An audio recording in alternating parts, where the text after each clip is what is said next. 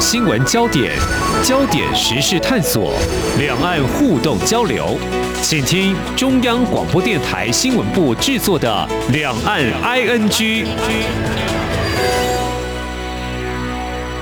各位听众你好，我是黄丽杰，今天是二零二一年五月二十七号星期四，欢迎收听每周一到周五播出的《两岸 ING》节目，三十分钟为您掌握两岸焦点新闻时事。先来关心今天有哪些重点新闻。焦点扫描。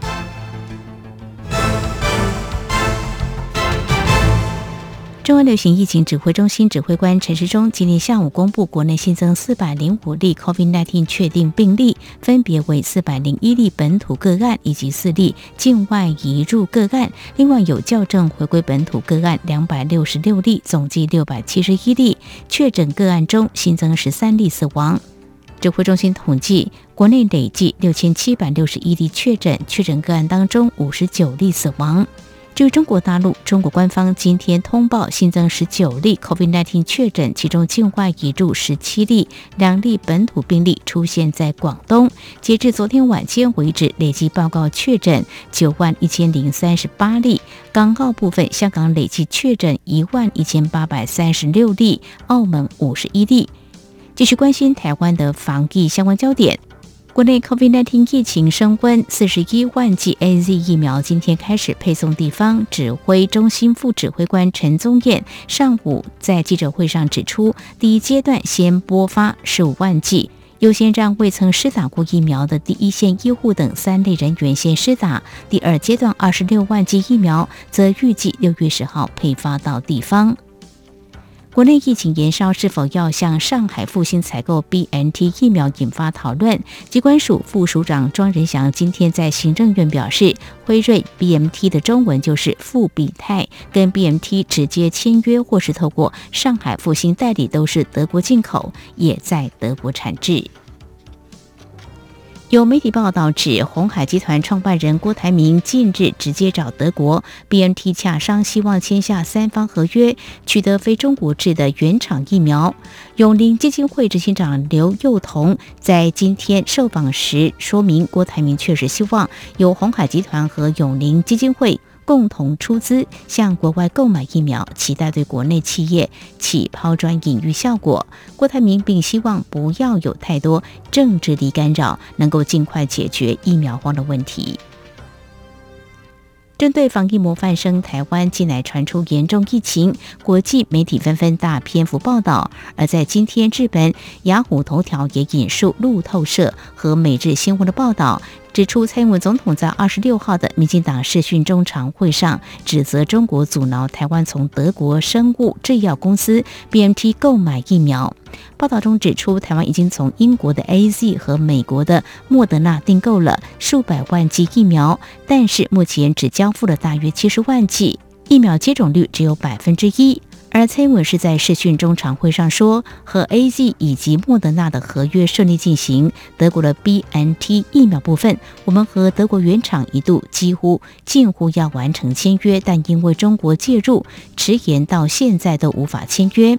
对于蔡英文的说法，B M T 并没有正面评论，只是迂回表示我们支持向世界供应疫苗。中国则否认阻碍了台湾疫苗的采购。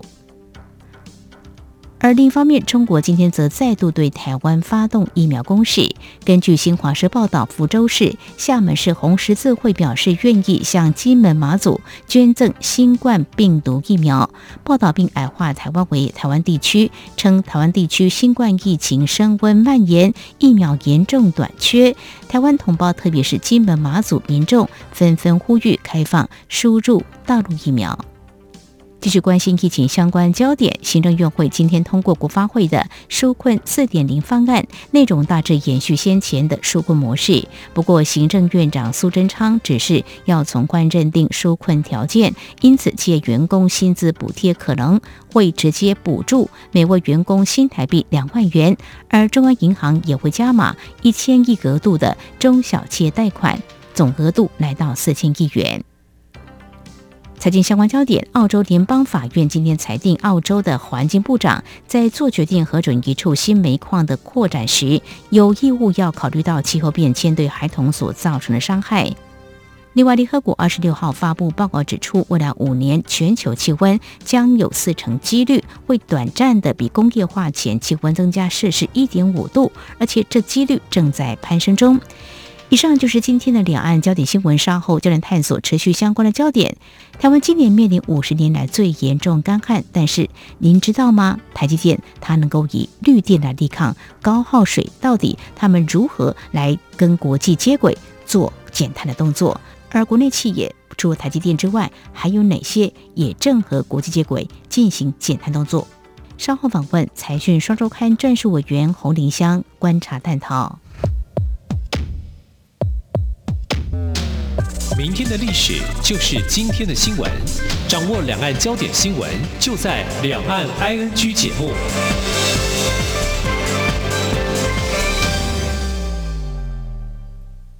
大家好，我是严家贤医师。COVID-19 感染者若症状轻微，为了将医疗资源留给重症患者，请留在家中一人一室，戴口罩，勤洗手，勿与他人接触。若出现喘、呼吸困难、胸闷或嘴唇发青等症状，请联系一一九卫生局或一九二二一指示就医，也请电话联系您的密切接触者，自我隔离并健康监测。有政府，请安心。以上广告由行政院与机关署提供。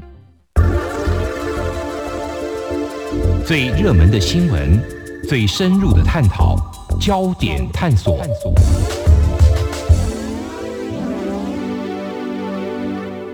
这里是中央广播电台，听众朋友现在所收听的节目是《两岸安居》。降雨风配的台湾今年面临五十年来最严重的干旱，出现用水荒，其实某种程度反映深层的环境议题，也就是专家常常示警的气候变迁的老问题了。我们也关注到国际间早就已经有了回应。而以最新的行动来看，像美国在今年重返了巴黎气候协议，而中国大陆在日前也提出，二零六零年要实现碳中和的目标。简单说，就是节能减排。采用再生能源这些方式来抵消二氧化碳的排放量。我们看到台湾其实，在产业发展的部分，大家也应该会有感的，就是开发离岸风电等等这些行动。但是我们简单啊来盘点这些做法到底够不够，速度够快吗？如果进一步聚焦检视企业端的步伐。不一哦，有哪些让人感到骄傲？不过还是有哪些令人感到心急的？我们今天特别邀请财讯双周刊专属委员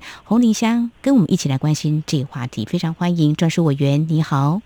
主持人好，各位听众朋友，大家好。好，谈到这个减碳，其实因为台湾本土疫情爆发，所以大家现在落实这个减碳行动，减少移动了哦。好，我们聚焦这个企业端了哦。我们知道台湾并非联合国的成员，但是我们很多做法都尽量跟国际来接轨。特别谈到台湾是以出口为导向的国家，所以在很多我们必须要销往国外，可能会面临的一些国际标准的检验，能不能够顺利出口？而又谈到这一波的疫情，其实从去年开始，那么到现在，像美国还有中国大陆这全球两大经济体，他们为了要振兴经济，也是因应疫情，就提出了很多做法。那么当中就谈到基础建设，那这样看起来的话，像中钢来说，它可以提供这原物料，应该是很好的机会。但是中钢面临这国际，大家要减碳，中钢是怎么样来采取这样做法？已经有看到他们已经跨出这一步了吗？呃，是对，其实呃，刚刚主持人也有提到说，我们有很多的产业都是出口导向的，所以其实过去他们就面临从订单上游给予的一些压力，像是台积电，它就是因为苹果要求它一定要做到碳中和，所以它很早就宣布了说它要用绿电，这个就是因为就是出口导向，而且它台积有超过七到八成以上都是呃外资股东，所以外资他们在很早就在讲说 ESG，也就是我们所谓的环境、社会还有公司治理这三个。呃，很重要的一显示这家公司到底是不是一家好公司的这个标准来说，台积电是很积极的，就是外资持股占比比较高的公司，他们是很早就已经在处理这件事情，而且还要响应国际趋势，响应国际节能减碳啊，或者是说呃劳动人权啊这些议题，他们因为这些外资持股比较高的公司，他们都会被。他们的上游要求，哦。所以他们也必须要去响应。嗯但是呢，中钢比较特别的就是说，它其实是台湾自己持有，就是国国营企业，对，所以它其实大可不用。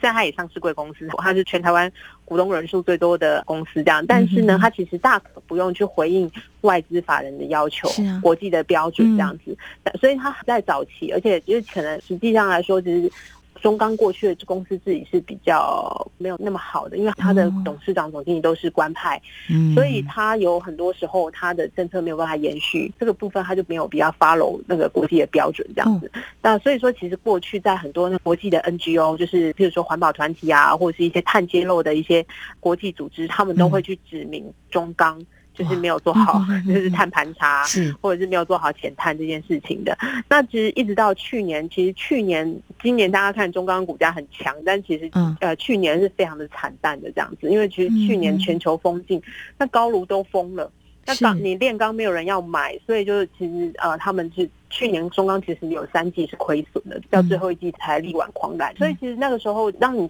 企业亏损的时候，你该怎么办呢？那嗯因为翁朝栋现在这位呃董事长，他其嗯实就是土生土长的中钢人，他在中钢四十一年了。嗯所以呢，他就觉得说，呃，那既然市场这么低迷，他就虔诚，那我们就要开始做数位化。他反而更大举的去投资做数位化，做碳盘查，然后做智慧高炉这件事情。所以就是当今年钢市好转的时候，那呃，国际法人回头要来看说，哎，台湾有哪些东西可以投资？然后我要采购钢铁，我要做基础建设的时候呢，我可以采用哪一些是好的钢，也是绿的钢。嗯这时候呢嗯，中钢就跳出来了，这样子。哦对，那中钢它过去其实都默默都有做，但是可能他都没有做一个比较系统性的一个，呃就是符合国际标准，呃，比如说 ISO 啊，或者是一些就是嗯联合国的对于碳的盘查的一个标准。嗯所以呢，过去他比较没有那么突出，但这次这个董事长他经过。这一次的一个那个前程，然后重新的做一个盘点，他也自愿加入了 TCFD，也就是气候相关的财报的揭露。那这样的话，嗯就是国际法人就可以因此比较有标准，看得懂。因为其实就是贝莱德，就是 BlackRock，他就是给他一封信，说他作为一个这么重要的一个国营企业制钢的工业这样子，他希望能够加入这个 TCFD 的呃签署这样，然后并且就是自愿去揭露这个相关的有关于气候的一些财报的嗯呃嗯量化的一些索引。然后董事长跟我们讲说，他就想了想，他决定说还是要加入，因为这是一个一定要去做的事情。那过去可能呃政府呃你缺水缺电，然后你被环保局罚钱，你可能找明代去说呃关说说一下 就没事了。但但是如果说你要加入这个未来碳碳这件事情，是全世界都在重视的事情，是不可能再有任何人去帮你说情了。嗯所以他觉得嗯说，既然早做晚做都要做，那不如嗯现在就做。的确，那也可以看得出来说，今年就是当时回春，然后中钢就搭上了这一波顺风车。嗯，这也是给了超前部署。对，给了中钢很好的一个回应，就努力做往前做。其实一个官派的、呃这个啊、负责人，他可以无所作为，什么都不要管。但是呢，其实你也可以做出不一样的决定，将会带领这个中钢呢往不一样的路上走，会越接轨国际。另外呢，我们谈到就是我们的半导体制造业龙头台积电，永远都是模范生。虽然一刚开始被迫与压力，不过马上就做出的这个回应，我想这是一个啊非常好的一个示范哦。谈到台积电，还有我们的中钢哦，那另外在船产的部分的话，是不是也有看到呃一些比较具有规模的企业，其实它也是默默在耕耘，已经有一些做法是值得我们给予他鼓励跟提供一些经验给我们做一些参考的企业。是，因为我们这次有访问三家企业嘛，除了中钢之外，另外一家就是台塑。嗯那台塑集团其实是台湾非常重要产业，它其实也是呃全世界算是前一百大那个有机生塑化工业的一个厂商。呃，它重要性也不言而喻。但是过去呢，也是因为就是它是家族企业持有，嗯然后其实也不太理会，就是国际法人对他的要求这样子。嗯他其实做很多节能减排，然后做提高效率、空污防灾，还有公安。大家还记得几年前就是台台塑呃王永庆创办过世的那一阵子，然后呃台塑蛮常有大火的这样。嗯嗯嗯所以他其实花了很多力气去做那个公安这件事情。我们有在台塑的例子上面发现说，要落实 ESG，就是嗯这件事情一定要是从上而下。来去，哦就是由创办人去领头，要求说下面的人一定要这么做，然后并且大家提醒大家说，一定要去重视气候，一定要去重视啊安全，一定要去重视公司治理，否则不能靠只能靠一个就是呃周边的幕僚啊，然后幕僚单位，然后你去说啊，就是去帮，就是说哦，公司治理这边我有找到女董事，我有找到失业率啊这些我有降低这样子，这样子不不足以就是真正落实 ESG。那台塑这边的话，就是由王文渊、王文潮两位。他们的家族成员率先，他们也主动的去回应了国际法人。那他们这边主要回应的是 CDP，也就是碳揭露盘查的一个标准。嗯，那在过去，在二零一五年以前呢，他们其实就是连回应都不回应。就是就是连采取比较被动的，嗯，对对对对对，当然他们这些 NGO 都一定会发信发函，希望他们能够加入，但是他们可能过去就比较没有去回应做这件事情。但大概在二零一六年开始，那王文潮、王文渊就觉得说一定要去回应这件事情了，所以他们就是加入。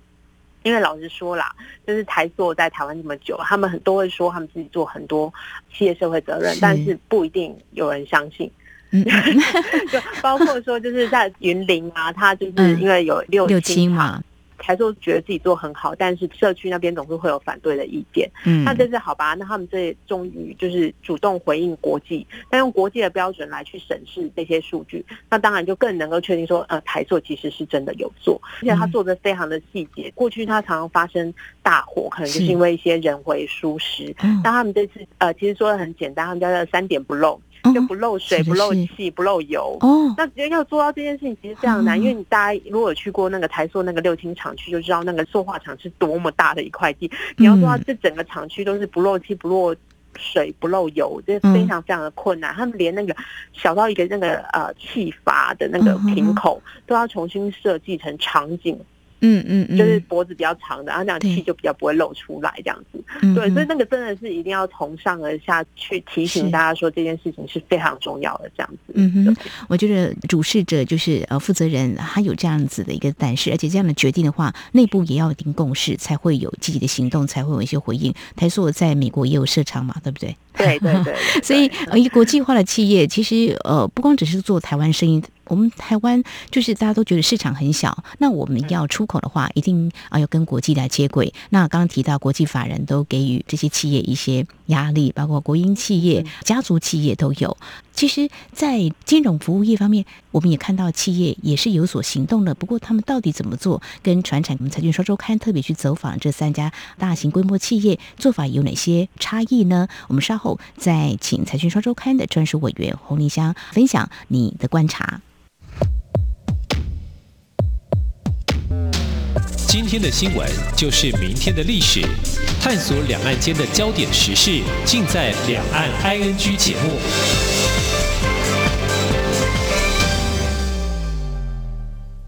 岁月静好，都是因为有许多人的努力，才让我们生活无恙，确实幸福。感谢所有医护人员，央广称医护，央广长医护，多谢你哋。央广称医护，央广称医护，感谢所有的医护人员来到支持你哦，加油加油！央广称医护，央广称医护，加油！感谢所有的医护人员，感谢所有的医护人员，央广称医护，谢谢您的努力跟帮忙，Thank you, hero！央广称医护，我们互相鼓励打气，一起并肩前行。这里是中央广播电台台湾之音。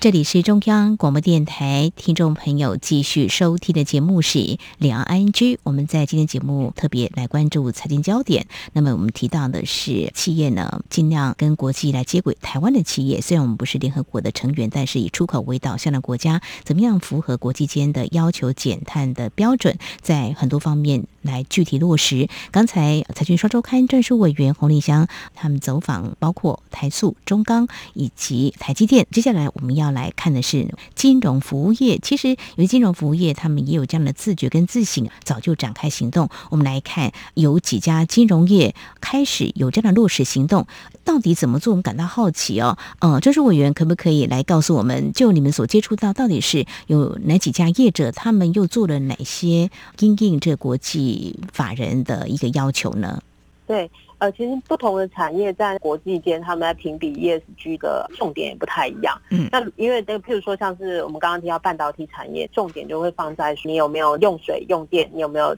符合 ESG 的标准，你用的电是绿电还是燃煤的电，然后你的电会不会有缺，像这样的问题。那那个呃，如果说是传统制造业的话，像刚刚我们提到的台塑和钢铁、中钢，他们就是要重视的就是说你的产品有没有符合绿色制成，你的碳排。他有没有做的确实，这个就是制造端这样子。那服务业和金融业，其实他们减排减碳的压力比较没有那么大，因为毕竟它不是生产对呀这件事情这样。可是它变，它是一个很重要的一个中介者，因为其实我们的呃金融业，他们很多时候它是别人的股票，也是别人的股东，嗯，所以说就是变成是说，如果说他们会希望呃金融业能够起到一个带头的作用，呃，譬如说你在放款的时候呢，你可以给予。绿色的再生能源相关的，你比较愿意去做专案的融资，嗯，你愿意帮这些愿意发展再生能源绿电的这些业者，多给他们一些补助或者是优惠，或者是说呢，你在呃投资新创产业的时候呢，你也会愿意对于那个永续发展的一些产业呢，你譬如说重视食安，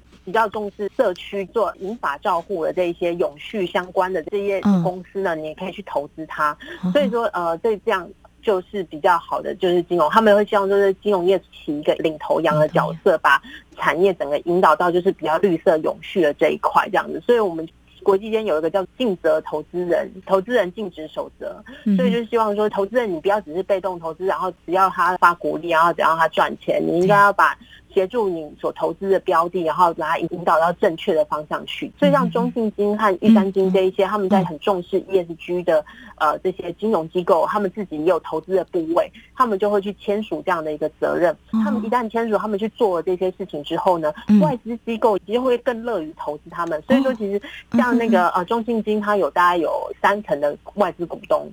对，对他大家以为就是中信金也是家族企业，其实它其实有超过三成是外资的股东，那玉山金更多了。所以就是金融业如果他要做好 ESG 的话，它就会变成是他要先当一个好股东，然后他就会变成外资机构的好股票。那中信金呢，过去呢，因为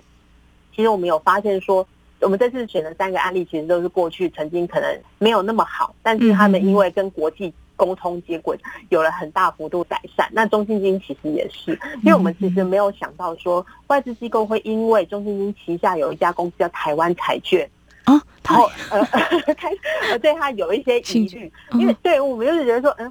不是只要看中信金本人就好了嘛，只要他子公司去这样，而且台湾彩券没有什么不好啊，很好啊，很公益啊，也是赚钱。对，但是后来就中信金跟我们讲说，其实他们后来才知道说，就是外资机构以为就是台湾彩券其实是。像国外的那种商业的博弈哦，是一样，对线上博弈或者是彩券公司那种商业的乐透这样子，嗯，对他们以为他这样，因为其实，在外资机构他们 ESG 会有一个黑名单，所以就是他们有不可以投资的产业，有正向要投资的产业，要积极投资的产业，但是也会有避开要投资的产业。那通常在他们前三大就是黑名单的前三大类型的产业呢，就是博弈、嗯，色情还有军火。中信金他们跟我们分享的时候，他们也才跟我讲说，他们也才知道说，啊，外资竟然会因为就是台湾彩券这一个子公司，让他们有一些疑虑这样子，后来就去沟通说，这个是特许的，而且就是盈余都会全数拿来做公益，嗯，外资机构哦才才了解这样子，对对对对，然后这这也是一个蛮有趣的过程这样子。那另外中信金还有做一件很重要的事情，其他金融业也都有在做。就是把那个碳这件事情，嗯，以前的话就觉得说，哦，你有做就是加分。那未来他要把它纳入，就是量化，然后把它纳入他的资产负债表。哎，怎么纳入啊？就是会有各种方法，譬如说，呃，你放款给比较呃，就是减碳的产业，但那个减碳的那个部分，你要怎么样去把它纳入在你的资产？减掉的碳其实就会变成你的资产。排出的碳是你的负债。然后呢，因为各种的这种计算方式之后，你就可以把它在你的资产负债表上面呈现，说你这家公司到底是。碳中和呢，还是碳的排碳大排碳大户这样？嗯哼，对，所以就是他们就是要去做这样的一个会计制度的一个推动，这样。嗯所以他也很努力要去做落实，就是减碳这件事情，从财务上面来去做。嗯哼，真的很不简单，从一个小小动作就可以去联动牵动他们也一起来做哦。像这种方式，大家很难想象。不过这个责任投资真的是抬头了，看到这个中信金还有玉山银行，他们算是在金融服务业的领头羊。我觉得就是刚开始可能会承受一些压力哦，但是呢，带动的是其实会具有。更大的竞争力，我相信的哦。所以我们细数了在台湾的哦船产，还有在金融服务业。那么接下来，其实我们知道台湾的中小企业蛮多的哦。那他们在这个部分的步伐怎么样？有没有跟进啊？还是说，呃，他们现在到底处于什么样的状态呀？呃，我们就是问了几家，因为像我自己也有一些朋友，他们自己就是在中小企业当财务长，他们其实过去都是要主要去面对啊外资机构的要求，或者是我们监管单位的一些要求，他们都要去面临第一线这样。但其实他们对于这一整这几年来这阵子，对于 ESG 不断不断的提高要求，他非常的疲乏。然后，可是其实他疲乏的原因是因为他们觉得这是一个费用哦，费用对对他们觉得它是一个。成本成本要我要多做，我要我要填息啊。哦哦哦，对，他们会很累，然后他们要，比如说他们要去找人翻译呃英文财报，然后我翻译他们的英文年报，然后或者是说啊要去跟外资沟通，要去了解，就是外资到底对他们公司有什么样的期许。那外资开出来这些期许，你又不能不做，然后你要怎么做？那其实对他们来说，其实是两头烧。但他们其实最重要的就是去盘查他们这个生产制程，因为其实中小企业很多都是我们的传统产业或者是一些毛利比较低的电子零组件的那个制造业这样，所以他们其实本来就觉得说自己没有赚很多钱，嗯嗯嗯，但他们因为什么？他们还要多花钱去做这件事情，他们就觉得很累这样子。这个心态其实到现在还是一直根深蒂固的在他们的脑海里面啦，所以他们一直到目前为止还不觉得说就是 ESG 是一个一定要跟上。不跟上就会被淘汰的一个趋势，但是其实我们还是会希望，像我们这次中钢董事长，因为中钢的产业供应链非常的长嘛，他有很多中小企业客户都跟他买钢，他也会去劝说这些客户说，你们真的一定要去做，因为这真的是大趋势。不管你是你要自己做，或者是你要做的话，就要做对，不要花力气再去做一些表面功夫，然后虚应为一，然后公司自己凭借有做到就打勾这样子，对，这样其实是不够的，这样子。对，因为未来只会越来越严格，不会放松。嗯哼哼，不要认为说拖到最后还是可以，其实上可能会把自己逼到一个困境。就说，因为中钢也是有这样的决心去做，所以看到这是一个未来的必须要朝这个趋势方向来做。所以我们的企业目前看来可能这要多支出一些费用啊，但是把它视为一种投资，以后已经会回收的吧。这样来看，因为国际机构已经告诉我们要符合 ESG，就是环境、社会跟治理，这是一个趋势，必须要符合这样的标准，否。则我们企业的生产如果没有符合这样子的话，未来可能真的没有接单的哈。对，因为其实像 ESG，我们现在就是呃统称，就是把它翻译成中文，就是比方说是这个永续，对永续面的东西。那呃以前的话，我们投资就是看基本面。嗯，就是看你现在企业的获利啊，或者是财务啊，然后市场未来展望。如果企业要持续成长，你就要看永续，要看未来。那其实 E S 就其实是它的未来，就是永续面的这个方面的去评估。那过去我们都没有会忽略说，就是我们就想赚钱赚现在就好，赚这一季赚今年就好。但是未来如果你真的要赚长期永续的。呃，台的话就是要去看这些，像台积电，他就做了很好的示范。他就是过去他就花了很大力气在做水循环使用啊，呃，因为其实半导体非常的耗电耗水这样子，对。但是他就花了很多时间在去做这件事情，所以他今年大旱，目前为止。虽然大家很担心，但目前为止，它看起来还能够挺得过去的这样子。所以，他已经超前部署了，做好了准备。像今年，真的台湾面临五十年来的严重干旱哦。其实政府在过去这几年也开始应应这个水怎么样去节约，把这些水再派上用场，循环再利用，其实也是很重要的哦。好，我们今天谈了，其实我们生活当中我觉得，哎，落实环保呢，已经谈了很久，没有感觉。可是企业端其实它能够拉动的力量是更大的啦。那我们。谈了一些啊大型的规模企业，他们怎么样来做？虽然台湾不是联合国成员，但是面对我们必须啊要以出口为导向啊，要能够更多的订单，我们就必须要去承受这种压力。如果我们能够跟国际接轨，我想台湾的这个接单是接不完的啦。我们期待大家一起共同来努力啊！好，我们在今天非常感谢财讯双周刊的专属委员洪林香，在啊台湾现在本土疫情爆发之际呢，我们都在做减碳动作、少移动的同时，也来检视这个议题，大家来思考怎么样对环境更好。非常谢谢专属委员，谢谢您，谢谢主持人，谢谢听众朋友收听。